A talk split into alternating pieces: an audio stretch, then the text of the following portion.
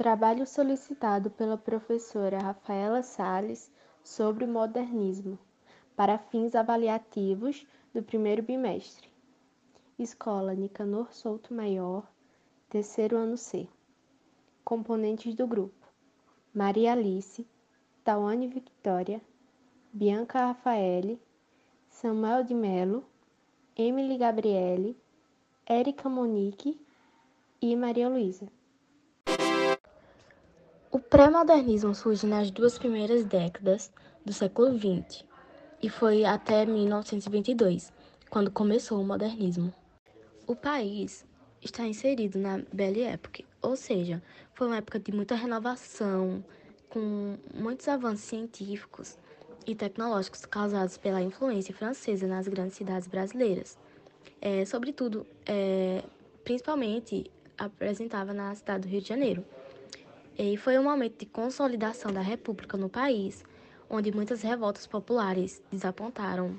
Tipo, estava acontecendo muitas revoltas, como a revolta da vacina em 1904, a revolta da chibata em 1910, a Guerra do Contestado de 1912 a 1916, entre outras revoltas. O modernismo é o conjunto de movimentos culturais, escolas e estilos que permearam as artes e o design da primeira metade do século XX. No continente europeu, o modernismo foi um conjunto de tendências artísticas que excediam a liberdade criadora e o rompimento com o passado. No Brasil não foi diferente. É, se buscaram o novo pelo novo e pela identidade local, e isso fez com que expandisse o movimento. As principais características do modernismo são a fragmentação, a síntese, a busca pela linguagem brasileira, o nacionalismo, a ironia, humor e paródia, relato do cotidiano, revisão crítica do passado histórico e cultural, o subjetivismo e versos livres. A primeira fase do modernismo no Brasil era um pouco diferente as características. Tinha o rompimento com as estruturas do passado, anarquismo, sentido destruidor, volta às origens, linguagem coloquial, a valorização do índio brasileiro, o nacionalismo ufanista, exagerado e utópico, o caráter revolucionário.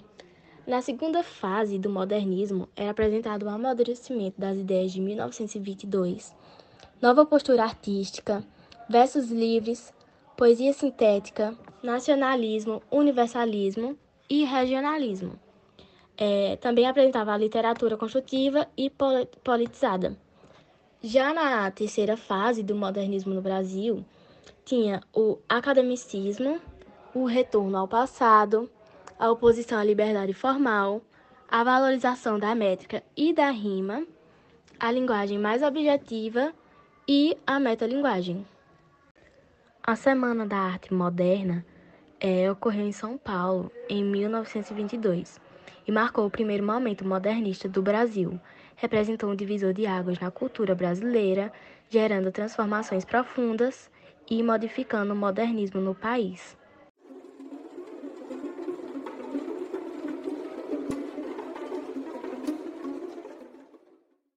Falando sobre o contexto histórico do modernismo, na verdade, um pouco antes dele começar, nos anos de 1871 até 1920, o Brasil estava recebendo muitos imigrantes da Itália e do Japão para trabalharem nas lavouras de café e nas indústrias de São Paulo, que precisavam cada vez mais de mão de obra por causa da demanda da Primeira Guerra Mundial. Em 1917, nessas mesmas indústrias, sendo influenciados pela Revolução Russa que acontecia no mesmo ano, começaram a publicar ideias anarquistas em jornais operários. Essas ideias pregavam o anticapitalismo e iam contra o Estado. A partir daí, surge a primeira greve geral de São Paulo. Pulando para 1922, o movimento político-militar tenentismo marca o início do modernismo no Brasil, assim como a fundação do Partido Comunista Brasileiro e a criação da Coluna Prestes em 1925.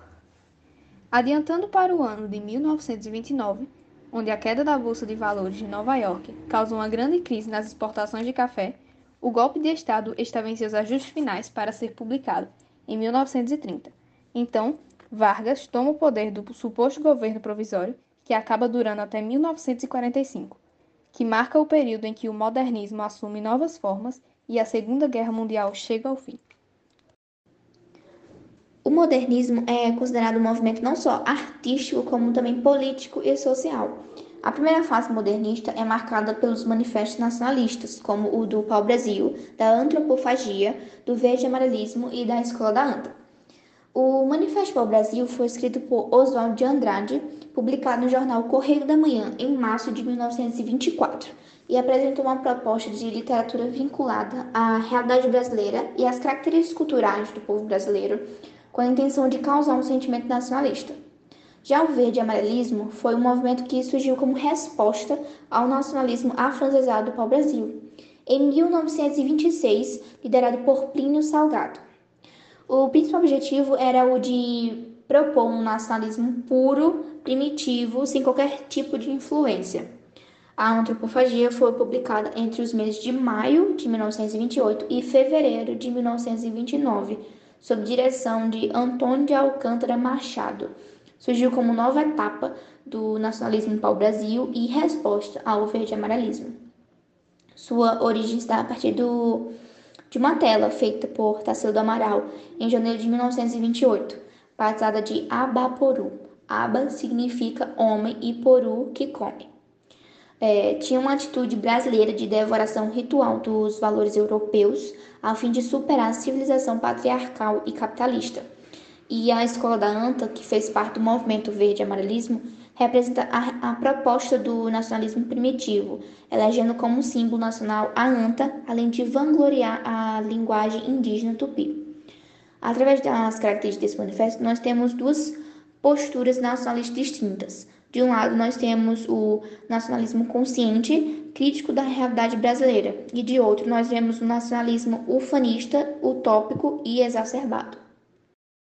O modernismo teve três fases. A primeira fase, de 1922 a 1930, é também chamada de fase heróica. Foi a fase mais radical do rompimento com os paradigmas tradicionais. Houve a redescoberta e valorização do cotidiano brasileiro, com grande destaque da linguagem coloquial e espontânea, com suas gírias, erros e capacidade expressiva. Ocorreu também a negação brusca do passado a nível formal, sendo desvalorizadas as regras de rima e métrica da poesia. A segunda fase, de 1930 a 1945, é também chamada de Geração 30. Foi uma fase de consolidação do modernismo brasileiro. Sendo uma fase mais madura, foi quando o movimento ganhou mais força e se criaram obras essenciais da literatura brasileira. Na prosa, houve uma grande reflexão e crítica da realidade brasileira, sendo retratados problemas sociais das diferentes regiões, com destaque para o regionalismo nordestino. A terceira fase, de 1945 a 1960, é conhecida como Geração de 45. A última fase do modernismo, considerada por muitos como já pós-modernismo, é caracterizada pela liberdade, abandona os diversos ideais defendidos pela primeira geração do modernismo, como a exploração da realidade brasileira e a linguagem popular. Na poesia, há exclusivamente um retorno à forma, sendo encarada como a arte da palavra. Nesta última fase, houve a exploração da psicologia humana, sendo abordados conteúdos inovadores. Esse foi um período de grande efervescência cultural em que muitos artistas puderam se expressar de maneira totalmente inovadora. Dentre estes artistas, podemos citar alguns grandes nomes das artes plásticas no período modernista na Europa. Pablo Picasso, que também foi um dos fundadores do cubismo, movimento que buscou desconstruir geometricamente a imagem. Tem como principais obras Guernica, O Sonho, Autorretrato e Transitions.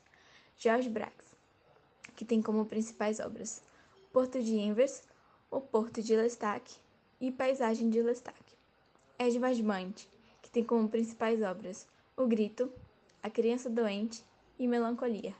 Harry Matisse, que tem como principais obras Mulher Lendo, Mesa de Jantar e Carmelina. Pierre Mondrian, que tem como principais obras Árvore Vermelha, Árvore Cinza e Evolução. Fernand Lager, que tem como principais obras O Jardim da Minha Mãe, Retrato do Tio Lecker e Luz no Bosque. Jorge de Chirico, que tem como principais obras Canção de Amor, Piazza de Itália, Mistério e Melancolia de uma Rua. Salvador Dalí, que tem como principais obras Autorretrato com l'Humanité, A Persistência da Memória e O Sono. Também vou citar alguns artistas modernistas brasileiros que foram contagiados pelas vanguardas europeias e desenvolveram sua arte de forma mais ousada. Na literatura, temos Mário de Andrade, Oswald de Andrade, Menotti del Picchia, Plínio Salgado e Sérgio Millet. Na pintura e no desenho, temos Anita Malfatti, John Grass, Oswaldo Gold, Ian de Almeida Prado e Tarsila do Amaral. Na escultura temos Hildegardo Leão Veloso, Victor Brecheret e William Harberg. Na arquitetura temos George Prizrenberg. O modernismo brasileiro foi um movimento cultural e artístico que teve um grande impacto na cultura nacional, sobretudo nas áreas da literatura e das artes plásticas. Alguns de seus traços principais reformularam profundamente o modo de pensar, a criação de encarar a sociedade, influenciando as gerações futuras. O movimento chegou ao território brasileiro através do eco das vanguardas europeias, como o futurismo, o cubismo e o surrealismo. Desafiando e contrariando as tradições e os modelos das gerações anteriores, o movimento procurava a liberdade e a inovação. Assim como em outras partes do mundo, o modernismo brasileiro estava buscando novas ideias e formas de criar. Aqui, no entanto, o movimento foi mais além, já que coincidiu com uma fase em que o país procurava sua identidade. Depois de séculos em que os artistas e escritores apenas reproduziam e importavam referências europeias, o modernismo trouxe a atenção para o solo nacional começa a existir uma maior valorização da cultura e do povo brasileiro, seu modo de falar, sua realidade, seus problemas. A princípio, a crítica foi feroz contra os modernistas, chegando a insinuar que eram loucos, devido às suas propostas e concepções artísticas. Mesmo assim, influenciaram amplamente nossa literatura, arte e cultura. O filme Tempos Modernos faz uma crítica ao capitalismo, representando através da industrialização, onde o operário tem uma rotina extremamente repetitiva e estressante na linha de montagem da indústria. O personagem principal manuseia uma máquina e come ao mesmo tempo, em razão do grande tempo trabalhado. E depois que a jornada acaba, o trabalhador continua tendo os mesmos movimentos de seu trabalho em razão à sua repetição exaustiva. Após grande exaustão, o operário é internado em um sanatório. Quando sai do hospital, ele se encontra em meio à crise de 29, não havendo muito emprego e com as indústrias e país falindo. Ele decide procurar outro emprego na cidade estava havendo protestos e greves, e o personagem é confundido com um comunista e é preso. Depois de ficar um tempo preso, ele é solto por ajudar a prender um traficante. Após alguns contratempos, em que ele vai para a prisão novamente, ele se apaixona por uma moça. O personagem vai trabalhar em alguns empregos que não duram muito, e por fim ele começa a trabalhar em uma cafeteria com a moça que gosta, em um trabalho mais prazeroso, menos cansativo e repetitivo. O pós-modernismo foi um movimento artístico registrado após a Segunda Guerra Mundial, entre 1939 e 1945 é considerado um período multifacetado das manifestações artísticas, entre suas características, é, que tem as questões do individualismo, a pluralidade, a liberdade de expressão e a espontaneidade.